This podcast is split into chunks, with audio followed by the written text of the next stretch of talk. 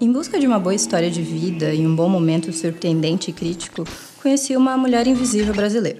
Uma cientista como a heroína dos quadrinhos e ela ganhou esse superpoder não necessariamente através de um acidente científico ou químico, mas podemos dizer um acidente social. As pessoas não enxergam o que eu sou, elas enxergam o que elas querem que eu seja.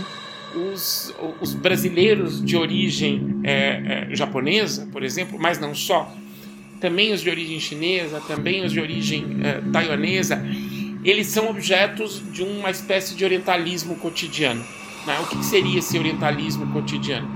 É uma forma de reproduzir na vida cotidiana, ou seja, de você reproduzir num certo senso comum, uma espécie de saber sobre esses indivíduos que se constrói antes de você se relacionar com eles.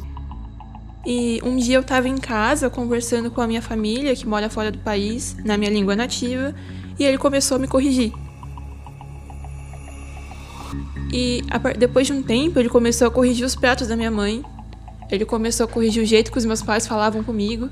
A última coisa que eu quero é compartilhar experiências, falar das minhas vivências, falar das coisas que, que aconteceram comigo, na minha família, de como eu me sinto. E a pessoa querer falar que no anime que ela viu não é assim.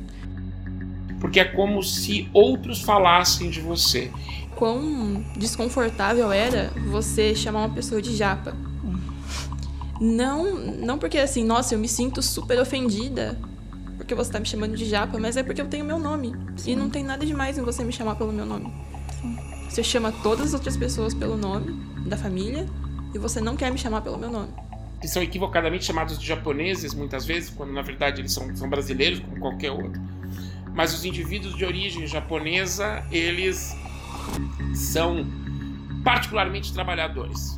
Tá? Então, o, o japonês trabalha muito, o japonês é meticuloso, o japonês é disciplinado. Né? Bom, essa é uma imagem que pode aprisionar uma pessoa. Meu, a gente não é bicho, sabe? Hoje nós vamos falar sobre a invisibilidade amarela. Essa é a nossa viagem de hoje. Nunca amamos alguém, amamos tão somente a ideia que fazemos de alguém. Viver é não pensar. Não pensar é não criar imagens, não criar imagens e não se enganar com elas. Para viver, não pense. Esse podcast é uma produção do Balbúrdia, gravado por Thaís Oliveira, Adriel Torres, Laura Helena, com a participação de Luana Sayuri e do professor de Antropologia Social do Instituto de Filosofia e Ciências Humanas da Unicamp, Omar Tomás Ribeiro.